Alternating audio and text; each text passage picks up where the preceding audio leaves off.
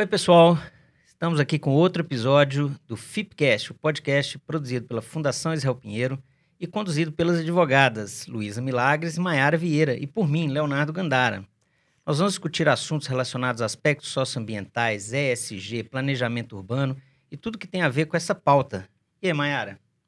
Olá, pessoal! A Fundação Israel Pinheiro, conhecida como FIP, está no mercado há 27 anos e a nossa missão é contribuir com projetos de desenvolvimento sociais, ambientais e econômicos que custam muito caro à nossa sociedade. O FIPcast de hoje está muito legal. Participem conosco e conheça a Fundação Israel Pinheiro. Temos mais de 100 projetos executados em todo o território nacional e atestados pelos nossos contratantes. Conheçam a FIPcast, a Fundação Israel Pinheiro, Acessam, acessem israelpinheiro.org.br e conheçam os nossos projetos. Vem, Leonardo, fale pra gente quem é o nosso convidado de hoje. O nosso convidado de hoje, a gente está começando a ficar importante, né? A gente tem aqui o Fábio Feldman, o doutor Fábio Feldman, advogado, administrador, também foi deputado constituinte, também secretário de Estado no Estado de São Paulo. É, o Fábio, ele tem uma extensa história no direito brasileiro, no direito ambiental brasileiro. É, Fábio, seja bem-vindo. Você foi deputado da Assembleia Nacional Constituinte e, mesmo antes, já atuava em questões ambientais. Foi signatário, talvez, da primeira ação civil pública brasileira que questionava questões relacionadas a, um aspecto socioambiental, que foi na Serra do Mar, no estado de São Paulo. Né? né? Então, a cidade de Cubatão, considerada naquela época a cidade mais é, poluída do mundo, né? E conta pra gente o que, que, mudou na sua visão, você que participou de toda essa, esse, essa construção, né? O que, que mudou de lá para cá, dos anos 1980 até hoje, em relação a essas questões ambientais? Bom, primeiro eu queria agradecer a oportunidade de estar aqui. Somos quatro advogados e o importante, duas advogadas, não é isso? E eu falo isso porque eu estava comentando que pela primeira vez na OAB houve eleição de três presidentas ou presidentes. Isso é muito importante, porque a mulher tem tido um papel muito grande no judiciário, sabe? muita juíza, muito promotora. Então, Leonardo, queria agradecer, inclusive te rever depois de bastante tempo, né? Que esses mineiros não dão bola para os paulistas, viu? Mas, enfim, eu acho que mudou muito. Quando começou, quando eu comecei a trabalhar com o meio ambiente, eu comecei quando eu era estudante de administração de empresas, na GV. E eu comecei quando uh, foi um professor criou um seminário para discutir um livro chamado Limites do Crescimento, que marcou toda a minha geração e acho que toda a discussão de meio ambiente na década de 70. E a partir daí eu me envolvi e hoje nós estamos num patamar totalmente diferente em relação a sistemas, até porque a crise planetária em relação ao meio ambiente, especialmente mudança climática, está aí. Quer dizer, então que naquela época a gente falava que poderia acontecer de impactos negativos em 100 anos, 200, 300 anos, nós estamos vivendo algumas décadas depois com uma urgência que talvez, né, Leonardo, não é compreendida. Eu acho que nesse sentido uh, a consciência aumentou dramaticamente. Agora traduzir a consciência em ação continua sendo um grande desafio em relação aos acordos internacionais a implementação. E no Brasil, infelizmente, nós estamos aí vivendo uma crise na área de meio ambiente, aumento do desmatamento da Amazônia, que é muito dramática a situação da Amazônia, queimadas no Pantanal, e nas cidades, que é o tema que vocês se preocupam, eu acho que você tem aí um, um avanço da cidade é, nos, em relação ao seu entorno, um avanço na área de mananciais em praticamente todas as grandes cidades brasileiras, que vão trazer uma crise, especialmente no abastecimento de água, em 10, 15 anos. Fábio, além de deputado, você também foi secretário de Meio Ambiente do Estado de São Paulo. Ou seja, você teve a vivência do legislativo e do executivo, né? É, como conciliar as perspectivas do legislador e do administrador público? Qual é a sua opinião sobre isso? Olha, quer dizer, eu, eu acho que a experiência de secretário é muito boa, porque só quem senta na cadeira do governo sabe como é difícil avançar concretamente. Uhum. Primeiro, eu acho que existe uma dificuldade no Brasil que ainda não foi resolvida. Eu acho que, do ponto de vista institucional, Quer dizer, não, na minha opinião, nós ainda não encontramos um modelo adequado para a implementação da legislação e para a implementação do chamado desenvolvimento sustentável. E acho mais, acho que tem havido um certo retrocesso em relação à questão ambiental do ponto de vista de perfil institucional. No governo federal, um esvaziamento claro das instituições, isso está nos jornais todos os dias. Quer dizer, as instituições já não eram as melhores no sentido de orçamento, de, de recursos humanos, enfim. Nos estados, o fenômeno é muito parecido. E eu vou dar um exemplo do estado de São Paulo. Quando eu fui secretário, São Paulo tinha 2.200 homens na polícia ambiental, que na época chamava florestal. Passado praticamente passados 25 anos, tem 1.800 homens. Ou seja, você diminuiu nesses anos o contingente de polícia ambiental no estado que tem a maior polícia ambiental do Brasil. Se eu dividir pelo número de municípios, isso dá menos de um policial ambiental por município. Então, acho que está na hora de rever e até acoplar a discussão institucional a novas tecnologias. Quer dizer, eu sempre comento isso, quer dizer, a gente estava aqui antes de começar esse podcast falando das invasões, das ocupações. Hoje, com tecnologia de satélite, monitoramento, você controla isso. Quer dizer, não, você tem condições tecnológicas de monitorar, mas isso não ocorre. Então, acho que o ano de 2022 é muito importante porque é o ano em que a sociedade tem que cobrar é, dos partidos, dos candidatos, compromissos claros com a questão ambiental. E na questão, na perspectiva eh, pública ou governamental, é o fortalecimento institucional mesmo. É orçamento, sem orçamento você não faz nada é, de um lado, orçamento, do outro lado, como eu estou dizendo, é entrar no século XXI, quer dizer, usar a tecnologia do século XXI, quer dizer, você pode fazer varredura de imagem de satélite, enfim, porque os estados estão numa situação muito precária do ponto de vista orçamentário, então você tem que priorizar o aumento de orçamento, mas nós sabemos que não vamos chegar no ideal. O ideal é, o, e a partir daí, é, é momento da gente pensar numa gestão mais contemporânea do meio ambiente, da biodiversidade, de enfrentamento da mudança do clima, enfim, essas são as questões. Você falou da questão do, do contingente, né, de, de, pessoas como exemplo, né, do, do, do, de como isso decresceu, né, de um, da época que você foi secretário. Desculpa. E nós estamos falando do Estado mais rico brasileiro, do estado que tem uma característica muito interessante, que ele tem é, uma atividade é, agroindustrial muito, muito importante, foi o grande motor da indústria brasileira que vem cada vez mais diminuindo a participação no PIB. Hoje também talvez seja o grande centro de serviços brasileiros, de financeiros, enfim, não tem como a gente é, esquecer o papel que São Paulo tem, né? E considerando isso, é, num, num, estado que tem essa característica e o ambiente urbano vem cada vez mais sendo foco de discussões socioeconômicas socioambientais. Você comentou aí a questão da, das invasões que a gente estava discutindo antes, né? É, quais as políticas de ocupação urbana que a gente deveria priorizar nas metrópoles? Né? Porque cada vez mais a gente vai também ter áreas metropolitanas. A gente imagina sempre metrópoles como as, as, as capitais dos estados, pelo menos a gente, o senso comum nos indica, né? as capitais dos estados com todos os municípios do seu entorno mas cada vez mais teremos grandes áreas metropolitanas né, sendo criadas nesses grandes centros econômicos brasileiros, que é o caso de São Paulo.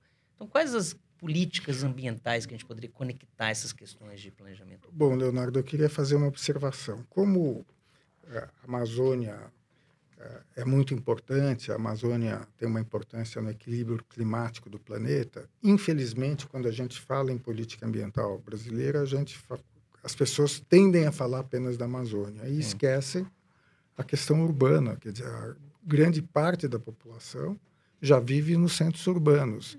Então, quer dizer, tem que começar a focar na agenda urbana ambiental e agenda urbana da sustentabilidade.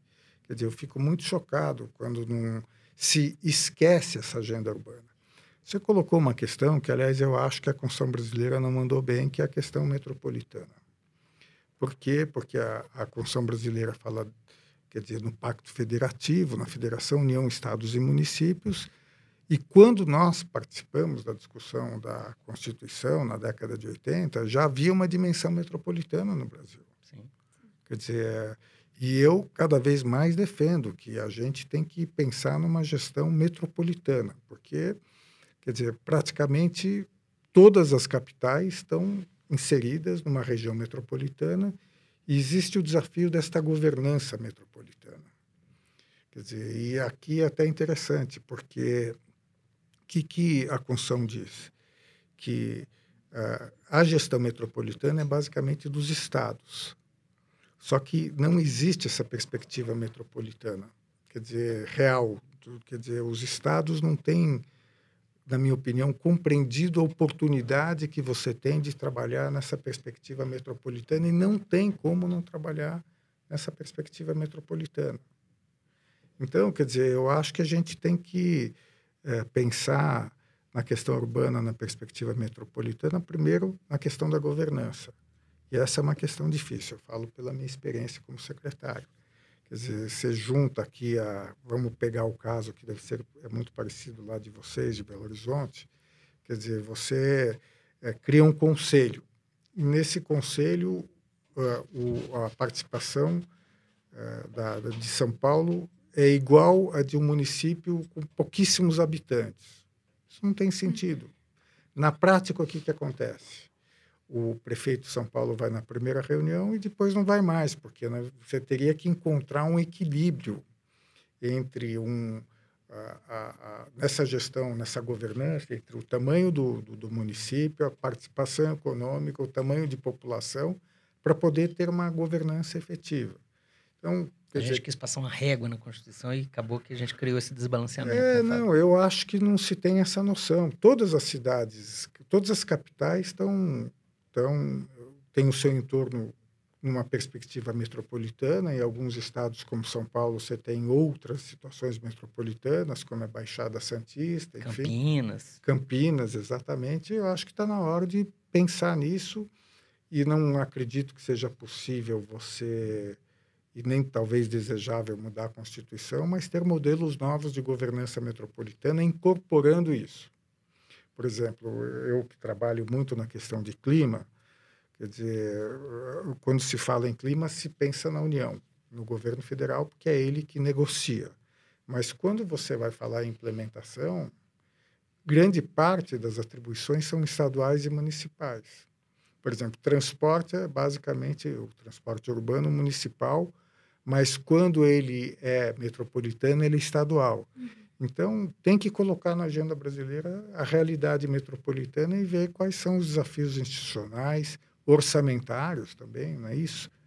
E até pensar em modelos novos. E eu quero insistir, eu, não, eu sou ainda de uma geração analógica, mas acho que a nova tecnologia pode ser um instrumento importante, uma ferramenta de nos ajudar concretamente nessa governança. É, Fábio, quando você fala né, da necessidade de uma é, governança, de uma gestão mais é, é parametrizada, é, e aí a gente traz para o ponto das, da questão das cidades possíveis, né? Já, as cidades já estão aí postas, né? Tem que ter uma sustentabilidade. E aí, dentro disso, né, quais instrumentos urbanos você acha que é possível viabilizar para que as cidades sejam possíveis, mas trazendo essa questão da sustentabilidade, né, que é preciso para as nossas gerações? Bom, primeiro eu acho que, aliás, a Constituição priorizou o plano diretor. Quer dizer, o principal instrumento na Constituição é o plano diretor, que tem sido feito, na minha opinião, de maneira adequada, mas muitas vezes muito de uma maneira, numa perspectiva muito formal, muito burocrática. Quer dizer, você faz o plano diretor, você lê o plano diretor, tudo ótimo, tudo bom, mas a implementação muito remota, não é isso? E, e acho que nós temos que acoplar algumas questões, uh, que é o que, na minha opinião, é um grande problema na área de meio ambiente, que é você começar a usar instrumentos econômicos.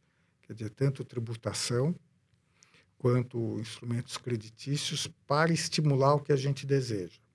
Porque no Brasil é o seguinte, eu, eu tenho experiência daqui de São Paulo, são Paulo tem uma área de mananciais com 2 milhões de pessoas entre aspas, clandestinas. clandestina só para o poder público, porque elas estão lá, tem transporte Eles existem, público. né? Existem. 2 milhões de pessoas. Quer dizer, e tem gente que ingenuamente diz vamos reassentar 2 milhões de pessoas. Isso é só, Impossível. só seria possível na China e ainda tenho dúvida, não é Exato. isso? Então, eu acho que eh, o que nós teremos que fazer é começar a pensar no comando e controle de um lado, mas instrumentos eh, de estímulo que a gente deseja. Quer dizer, o que, que eu quero dizer com isso? Quer dizer, a proibição, como tem sido feito, isso pode, isso não pode, ela não garante a implementação. O que vai permitir a implementação é se você conseguir acoplar efetivamente alguns instrumentos que estimulem o que você quer e novos perfis numa linha mais contemporânea de sustentabilidade. Vou dar um exemplo concreto e algumas experiências bem-sucedidas no Brasil.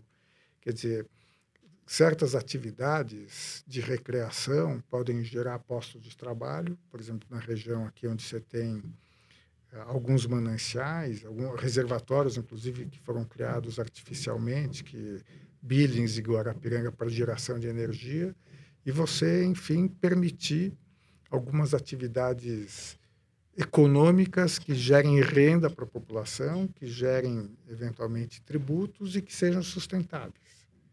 O que não é possível é você manter um perfil de ocupação que é degradador, que não incorpora a população que está lá, altamente excludente.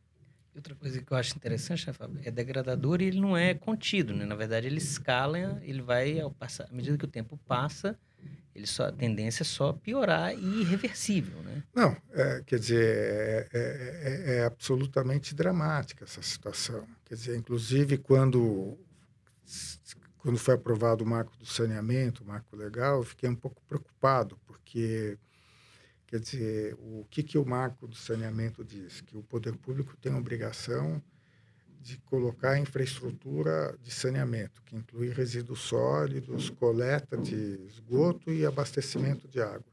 Mas não ficou claro em relação a ocupações ilegais. Então, no fim, quer dizer, você ocupa, depois você obriga o poder público a colocar a infraestrutura e daí vem os, você chama os ambientalistas para protestarem que isso não pode. E o custo da sociedade é muito para a sociedade é muito grande. Vocês falaram quando eu era secretário, Quer dizer, nós tínhamos projetos do Banco Mundial para recuperar esses reservatórios ocupados. Os valores envolvidos de milhões de dólares, na verdade, se eles fossem investidos, esses recursos, em políticas de habitação adequadas, políticas de geração de emprego, eu teria os mananciais preservados e não precisaria estar correndo atrás do prejuízo. Então, essa, esse pulo, essa mudança eu acho que o Brasil ainda não alcançou, que é você ter uma perspectiva de médio e longo prazo e políticas adequadas.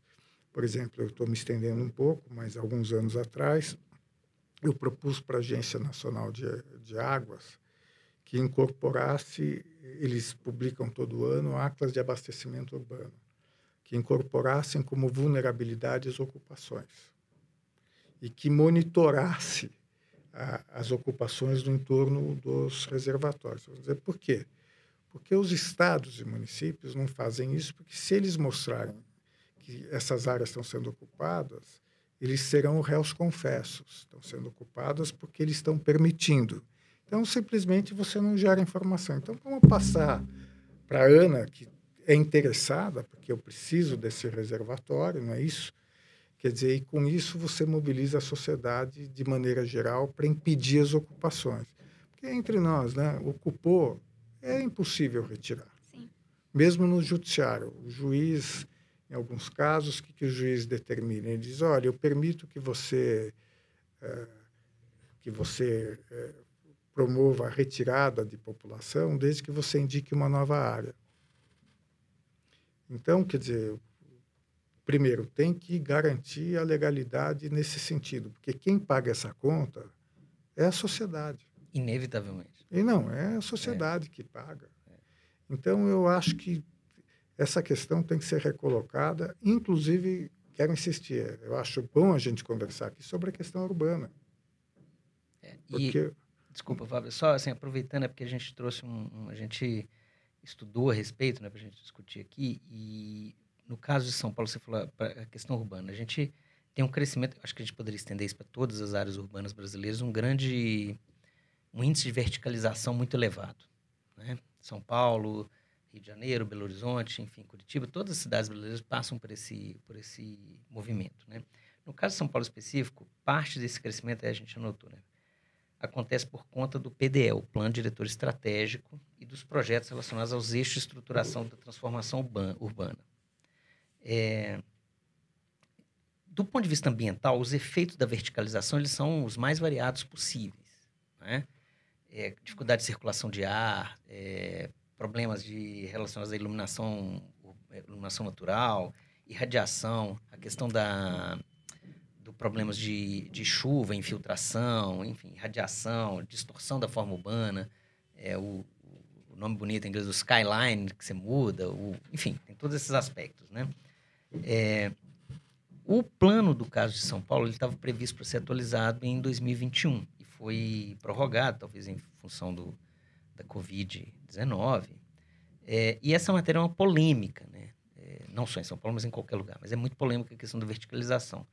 Que, que você acha? E conectando o que você estava falando, eu te interrompi, né? Como é que, que a gente pode conectar isso? Olha, Leonardo, eu estou muito envolvido nessa discussão aqui em São Paulo, porque você está tendo um efeito Segunda Guerra Mundial, quer dizer, você está derrubando quarteirões inteiros num espaço de tempo muito curto para a verticalização e acredito que os impactos dessa verticalização não foram debatidos como deveriam. Isso na perspectiva correta do que a gente chama cidade compacta. Quer dizer, a cidade compacta é desejável, ou seja, eu, ao invés de permitir expansão da cidade, espraiamento da cidade, eu concentro onde já tem infraestrutura. Só que isso está sendo feito de uma maneira que o único que ganha é o empreendedor imobiliário. Quer dizer, eu vivo em Pinheiros, que é uma das áreas que hoje em dia está sofrendo a maior verticalização em São Paulo, e acredito que a tese da cidade compacta, no abstrato, nós todos defendemos, mas na prática o que está acontecendo é uma verticalização sem nenhuma discussão. Então, quer dizer, o que você colocou, quer dizer, esta verticalização ela tem que ser debatida. Quer dizer, qual é o impacto na própria infraestrutura? Abstratamente, eu tenho que concentrar, mas essa infraestrutura ela tem capacidade de absorver quer dizer, esse aumento de moradores e uma questão política, viu, Leonardo? Aqui em São Paulo tem havido um movimento uh, contra a participação das associações amigos de bairro, dizendo que são elitistas. Vários artigos nos jornais que elas são elitistas, na linha do Not in My Backyard, e, enfim. Só que eu acho ao contrário. Eu acho que o correto é, tudo bem, eu vou verticalizar, eu quero saber qual é o volume de metros que estão sendo construídos, o impacto na infraestrutura, o impacto na circulação do sistema viário, não é isso? E mesmo, quer dizer, uma coisa é você ter um empreendimento, outra coisa é você ter 50 empreendimentos. E você falou, né, quer dizer, você tem a questão da insolação, circulação de ventos, e a minha opinião é muito clara. Acho que o único que vai ganhar com isso é o incorporador imobiliário, que tinha um terreno de dois, compra um terreno de 2 mil metros, que tinham casas unifamiliares e vai construir prédios de 30 andares, 40 andares. Quer dizer, então acho que aqui em São Paulo tem sido um mau exemplo. Que tem é... até a questão da gentrificação da área, né? Não, tudo que você possa imaginar. Só que no caso da gentrificação, Leonardo, a gente acaba tendo um problema o proprietário de um imóvel residencial pequeno, ele que até cinco anos atrás o valor de mercado do seu imóvel era 100 mil reais, esse imóvel passou a ser 3 milhões de reais, porque você permite a verticalização. Então, engajar a população nessa discussão tem sido mais difícil. Mas eu, inclusive, defendo que deveria se exigir para esse conjunto de obras um estudo de impacto vizinhança do conjunto que está no Estatuto da Cidade, o Estudo de Impacto de Vizinhança. Que daí você permite a discussão, né? quer dizer, você vê o impacto concreto do que isso possa ocorrer. Mas em São Paulo é, muito, é brutal essa verticalização, e quero dizer, quer dizer, defendo a cidade compacta, mas no abstrato é uma coisa, no, na implementação dessa verticalização, sem nenhuma avaliação socioambiental mais adequada, eu acho que você corre o risco, na minha opinião, de a médio prazo diminuir a qualidade de vida desta população. É, Fábio, né, fazendo um gancho com essa questão né, da, dos grandes centros urbanos, da verticalização, é, tem sido muito discutido, assim, um tema muito sensível é a questão das mudanças climáticas, né? E aí o senso comum é Amazônia, é queimadas, mas a gente sabe que existem outros grandes impactos que vêm dos centros urbanos, né? É, como sensibilizar é, as, as comunidades desses grandes centros urbanos em contribuir né, para diminuir essa mudança climática que, que tem sido um tema muito debatido atualmente? Não, acho que a primeira questão que você colocou, que é importante, é, é a questão do aquecimento global nas cidades. Quer dizer, por que, que eu estou colocando isso? Porque, quer dizer, se você tem grande parte da população vivendo nas cidades, é lá que elas serão afetadas. E aí, eh, juntando um pouco com o que a gente colocou anteriormente, Quer dizer, muitas dessas ocupações irregulares, elas se dão em áreas que são muito vulneráveis às mudanças do clima. Sim. Quer dizer, áreas com muita áreas de risco. Uhum. Quer dizer, você tem milhões de pessoas em áreas de risco no Brasil, milhões, não são centenas. E são áreas de risco ou porque a declividade é muito grande, ou porque tem uma vulnerabilidade geológica, casos de deslizamentos e assim por diante. Né? E quando você debate isso com a sociedade, você tem uma dificuldade, porque parece que nós, ao colocarmos, temos que impedir as ocupações nessa área, normalmente a leitura é que, nós, que vocês são insensíveis para a questão social. Sim. É o contrário. Aqui em São Paulo, nós tivemos um exemplo muito concreto, que uh, a cidade de São Paulo acabou criando parques lineares, quer dizer, no entorno de corpos d'água tal, parques, porque uma das previsões são chuvas muito intensas e alagamentos e inundações. Então, você cria um parque linear que vai absorver a água. Quer dizer, mudou a administração, essas áreas foram estimuladas, inclusive pela administração, a serem ocupadas. O que, que vai acontecer? Chuvas muito intensas, essa população vai ficar debaixo d'água. Aliás, São Paulo tem um caso que é uma área perto do aeroporto de Guarulhos, Cumbica, que chama Vila Pantanal. Ocupações irregulares. Ela chama Vila Pantanal. O nome já é. Porque fica debaixo d'água. Né? Não, fica debaixo d'água. É autoexplicativo. É autoexplicativo. E parte dessa área era uma área pública. Quer dizer, então vocês vejam, quer dizer, é, essa questão do, do, do, dos impactos da mudança climática serão cada vez maiores nas cidades. Eu estou falando de vulnerabilidade e desastres naturais. Mas você tem questões, inclusive, que juntam com o que a gente conversou antes. Quer dizer, uma das outras previsões da, do aquecimento global são o aumento do, o aumento do calor, ondas de calor. Quer dizer, você vai ter que ter um problema até de infraestrutura, que é o aumento do uso do ar-condicionado. O ar-condicionado está virando um problema no mundo, porque ele se tornou muito barato, uhum. e para enfrentar onda de calor, você vai colocar ar-condicionado. Aí também mais uma questão das cidades que eu tenho debatido muito, que é código de obras. Quer dizer, você tem que pensar num código de obras na perspectiva do aquecimento global. Pé direito mais alto, iluminação natural. De prédio vidraçado. Hein? Não, é, é uma loucura. Estou é. contando, quer dizer. Mas eu estou comentando isso porque ah, ondas de calor, quer dizer, fora do Brasil, aliás, falando em município, eu, eu tenho tentado abrir uma discussão no Brasil, que é o papel do município nessas questões que nós estamos falando. Normalmente a gente fala do, do governo federal, que fixa padrões, os estados, em tese, deveriam monitorar, não monitoram. No Brasil, praticamente, só São Paulo monitora a poluição do ar nos centros urbanos. E quero dizer para vocês que poluição do ar é considerado pela Organização Mundial de Saúde o principal agravo na saúde da população, porque é urbana no mundo. Agora, colocando isso no concreto, no que nós estamos falando aqui de plano diretor, uso do solo, tem que começar a colocar essa dimensão no concreto. Eu vou fazer um, um plano diretor, eu vou depois é, elaborar uma legislação de uso do solo, como que a circulação de ventos, a precipitação de poluição, como que dissipa o calor com essa perspectiva de ondas de calor permanentes. Vocês veem no Rio de Janeiro, uh, no verão agora, você tem às vezes a sensação de temperatura de 40 graus, 45 graus, que pelo menos da minha geração, que sou mais velho que vocês, não, eu não me lembro disso. Não existia isso. Mas nós não conseguimos incorporar isso na agenda que é muito concreta. Aliás, o Brasil, Leonardo, às vezes eu tenho a impressão que quando a gente fala em clima, a, a sociedade pensa que mudança do clima não é uma questão de futuro, não é mais.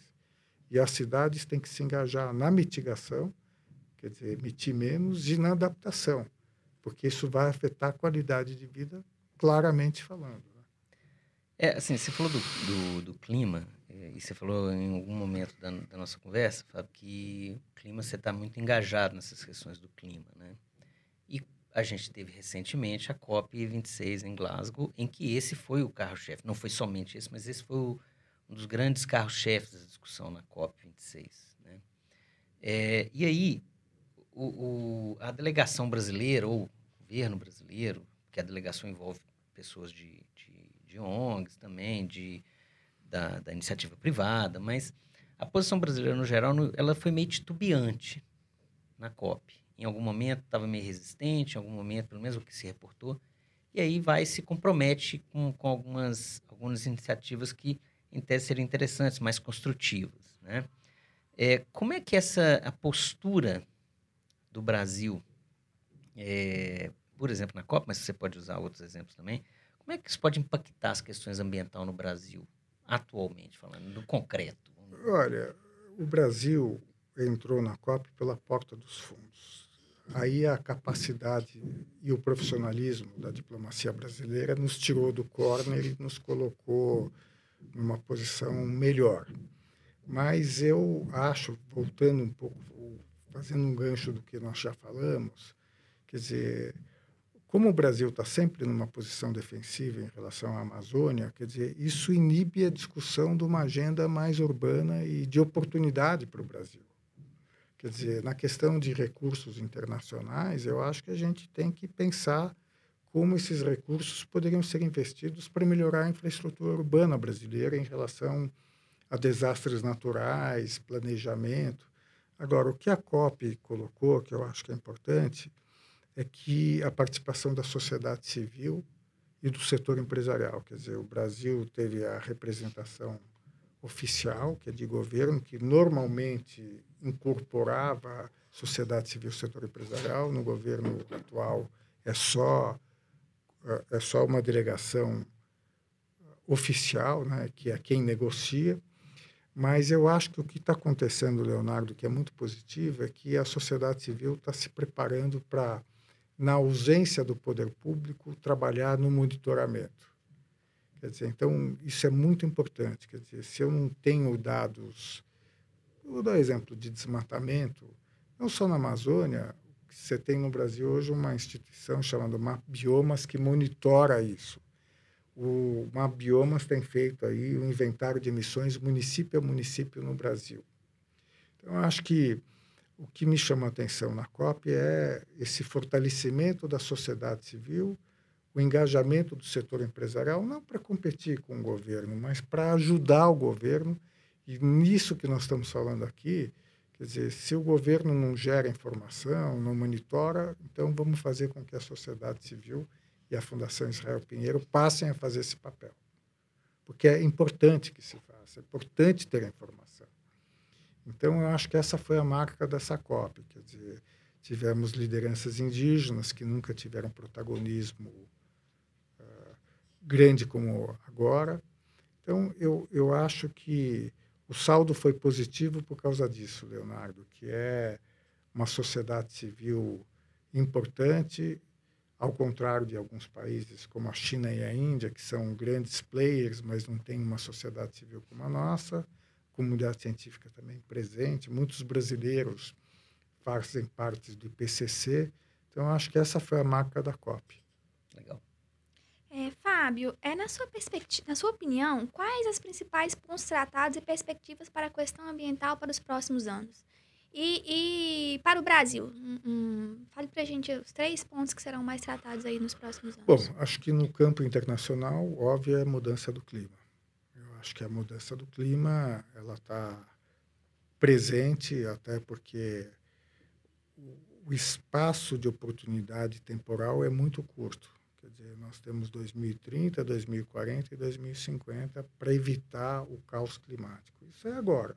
Uhum. Isso traz, na minha opinião, basicamente uma necessidade de mudança, especialmente na questão energética. Quer dizer, você tem que fazer a transição para uma matriz energética de baixo carbono. Isso vai se colocar no Brasil claramente. Quer dizer, o Brasil vai ou não continuar usando pré-sal? Aliás, eu participei de uma polêmica em que a Petrobras, pretendendo explorar pré-sal na foz do Amazonas. É só vocês imaginarem um acidente na foz da Amazônia. Não só o prejuízo ecológico, mas imagina do ponto de vista de imagem do Brasil, isso uhum. que eu estou dizendo. Então, acho que a questão do clima é, principal, é o principal desafio. O Brasil continua um dos grandes emissores de gás de efeito estufa em função do desmatamento e queimada da Amazônia. Segundo, a questão da biodiversidade também, que eu acho que o Brasil é um mega biodiverso, mas eu acho que isso não se traduziu, na minha opinião, eh, em nós compreendermos que isso é oportunidade. Então, quer dizer, no caso de clima, eu acho que é caminhar para uma economia de baixo carbono, e no caso de biodiversidade, pensar numa economia de biodiversidade. Quer dizer, que é como nós podemos usar essa biodiversidade e conhecer essa biodiversidade. E a terceira questão é institucional, como nós estamos falando aqui. Acho que a gente tem que redesenhar as políticas públicas brasileiras, tem que fortalecer as instituições governamentais, mas eu quero insistir que nós temos que começar a usar instrumentos econômicos mais Quer dizer, se fala em reforma tributária e não se fala como a reforma tributária poderia ajudar na questão ambiental. Eu defendo isso há anos. Taxação. Um produto com menor intensidade de carbono ou para sair tema ambiental, um produto menos açucarado ou com menos pesticida, ele tem que ter capacidade de competir com Sim. o outro. E aí você tem que usar um cardápio de instrumentos tributários para fazê-lo competitivo. E nisso também é um tema que no Brasil não se fala, que é a licitação sustentável, que é usar o poder de compra do poder público para estimular o mercado.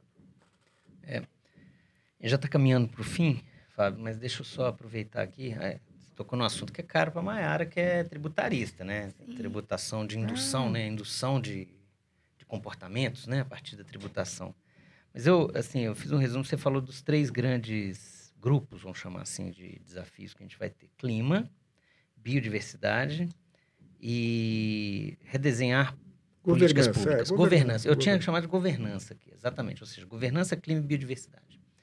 É, como é que isso se conecta com os desafios que a gente tem socioeconômicos? Aí eu estou trazendo até a perspectiva. Como é que a gente tem a perspectiva de economia, né? Assim, a gente tem um uma economia muito baseada, a gente é, migrou muito para o setor de agronegócio, a grande economia brasileira, o PIB brasileiro. Agronegócio, serviço, a indústria tem uma participação muito pequena hoje no PIB brasileiro. Como é que esses três elementos conversam, dialogam com os desafios econômicos do Brasil de incluir a maior parte das pessoas, resgatar pessoas da miséria? Como é que a gente conecta isso?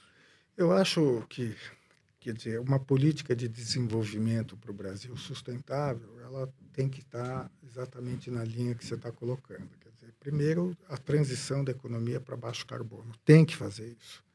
E tem que fazer porque se o Brasil não fizer, ele fica fora do mundo. O mundo vai fazer e o Brasil tem que fazer.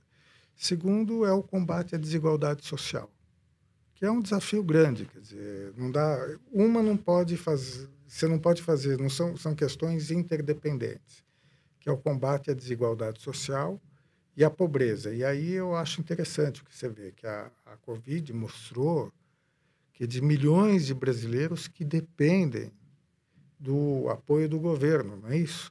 Se você pegar, são milhões, quer dizer, que eram os invisíveis que a gente não percebia. Se você pega o auxílio do governo que agora foi, foi aprovado de 400 reais por mês, você divide por 30, Leonardo, 400 por 30 está o quê? 12, 13 reais por dia. Quer dizer, milhões de brasileiros dependendo disso. Então, eu acho que o redesenho do desenvolvimento brasileiro passa por essas questões. Mas elas têm que ser colocadas na agenda como centrais e não periféricas. Eu acho que esse é o grande desafio nosso. Quer dizer, a gente sempre está trabalhando as nossas questões, mas eu brinco que não é uma expressão minha, era do Pinguelli Rosa, que foi meu sucessor no Fórum de Clima, que no época da Wikipedia, da internet, a gente vende enciclopédia Barça. Vocês não devem nem saber o que é enciclopédia Barça, mas quando eu era adolescente, você comprava enciclopédia, que era super cara, todo pai comprava. Quer dizer, imagina, hoje isso é ridículo, né? Mas a gente se sente como vendedor de enciclopédia Barça, porque você vai falar com tomadores de decisão e eles têm muita dificuldade de compreender os nossos temas. Eu vou dar um exemplo. fui uma vez falar com o governador de São Paulo sobre o Porto de Santos. Falei, governador, muito preocupado, porque o Porto de Santos, o mais importante do Brasil, é muito vulnerável ao aquecimento global.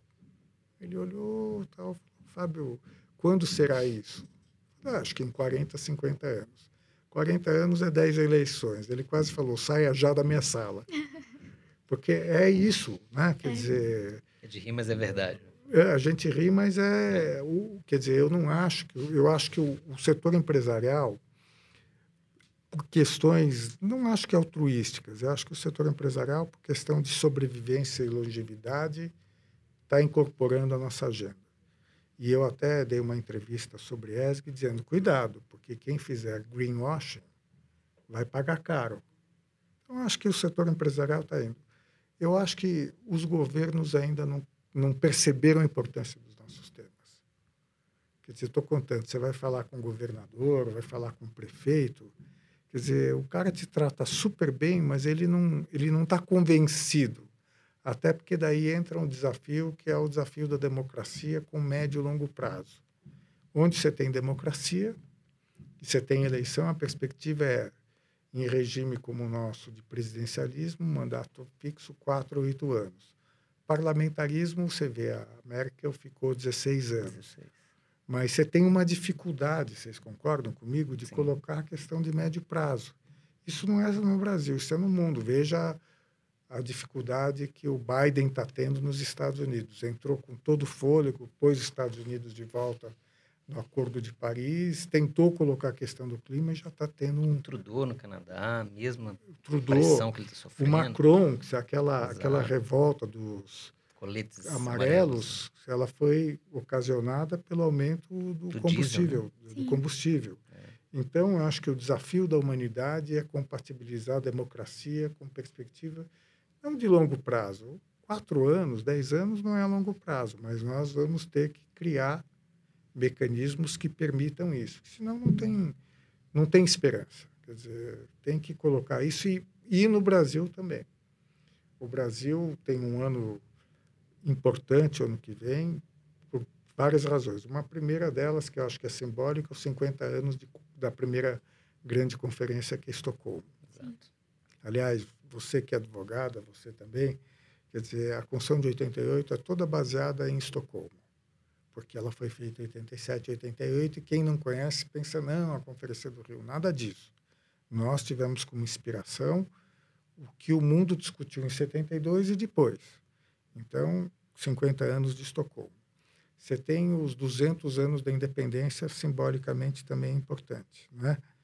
Então, acho que o ano que vem é um ano decisivo, uh, para o Brasil, primeiro, porque eu, eu, eu não estou fazendo nenhuma indicação partidária.